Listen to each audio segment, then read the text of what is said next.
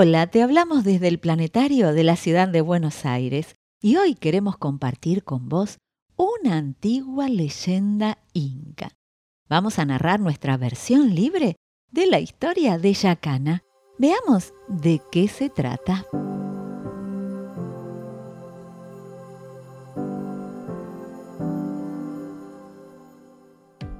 Si miramos al cielo, algunas noches podemos ver muchísimas estrellas, sobre todo si está despejado y nos alejamos de las grandes ciudades, que con sus luces nos encandilan.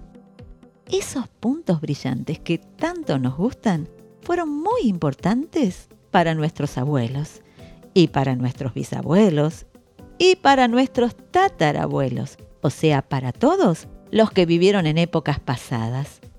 En otros tiempos no había brújulas, ni GPS, ni mapas. Para orientarse, nuestros antepasados miraban las estrellas. Para reconocerlas, trazaron líneas imaginarias que las unían y así crearon las constelaciones. A diferencia de la mayoría de los otros pueblos que solo usaban estrellas, los pueblos originarios de Sudamérica usaron también los espacios vacíos entre los puntos luminosos para componer sus dibujos en el cielo. Estas negras regiones en realidad están formadas por grandes nubes de gas que contienen mucho polvo cósmico. Son nebulosas opacas o de absorción. Así las llamamos porque precisamente absorben la luz de las estrellas que se encuentran por detrás de ellas. Estas figuras se idearon hace mucho tiempo, cuando aún los científicos no habían logrado tantos descubrimientos. En ese entonces, en diferentes y lejanos lugares del mundo, los fenómenos naturales se explicaban con leyendas, hermosas y muy antiguas historias que los padres contaron a sus hijos y estos a los suyos. Muchas de las constelaciones dibujan a los protagonistas de estas leyendas. Desde las montañas de Perú llega a nosotros la historia inca de Yacana y hoy se las queremos contar.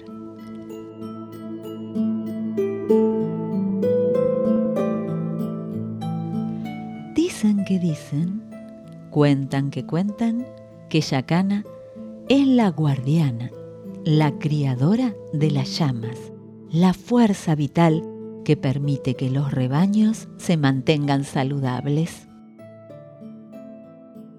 Por la noche, Yacana recorre el cielo, la acompaña su cría, Yacana la cuida, cada tanto le da de mamar. Las dos van caminando, siguiendo un río que cruza todo el firmamento. Nosotros ahora lo llamamos Vía Láctea. Adelante va Yutú, la pequeña perdiz. Toda la noche caminan y a cada paso que dan avanza la noche. Yacana, con la noche, se va poniendo cada vez más negra hasta que se funde con la oscuridad y se hace invisible. Solo se pueden ver sus dos ojos que son brillantes como estrellas. Tanto Yacana baja a tomar agua al Caipachá, la tierra. Le gusta beber en cualquier manantial.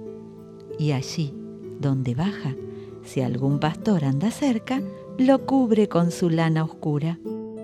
Si el pastor logra arrancar delicadamente un mechón de lana de yacana, su buena fortuna está asegurada. Por la mañana encontrará una montaña de lana de muchos colores. En agradecimiento, tiene que comprar una pareja de llamas, hembra y macho, y así tendrá un hermoso rebaño y nunca, nunca le faltará lana para vender. Yacana es generosa y a lo largo del tiempo ayudó de esta manera a muchos pastores en muchos lugares. Por eso, tiene su lugar en el cielo, en el Anán Pachá. Yacana no bebe agua solo de ríos, arroyos y manantiales. También, cada noche, bebe agua del océano. Si no lo hiciera, el mar podría inundar la tierra entera. El océano se llena con el agua de los ríos, sí, pero también con el agua de las penas, con el agua de las necesidades de los hombres y mujeres que pueblan la tierra. Al beber, la bondadosa Yacana nos libra de esa triste inundación. Dicen que dicen que tal vez por eso se va poniendo cada vez más oscura en su lento recorrido nocturno por el río del cielo.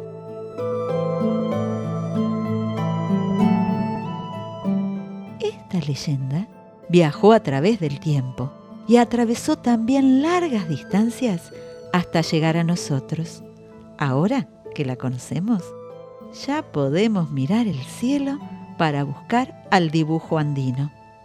Dicen que dicen, cuentan que cuentan, que es fácil reconocerla. Yacana tiene la forma del cuello y la cabeza de una llama, y en el lugar de sus ojos hay dos estrellas muy brillantes. Podemos intuir su presencia contemplando los espacios vacíos entre las estrellas de un brillante camino que cruza el cielo y al que nosotros llamamos Vía Láctea. ¿Se animan a buscarla?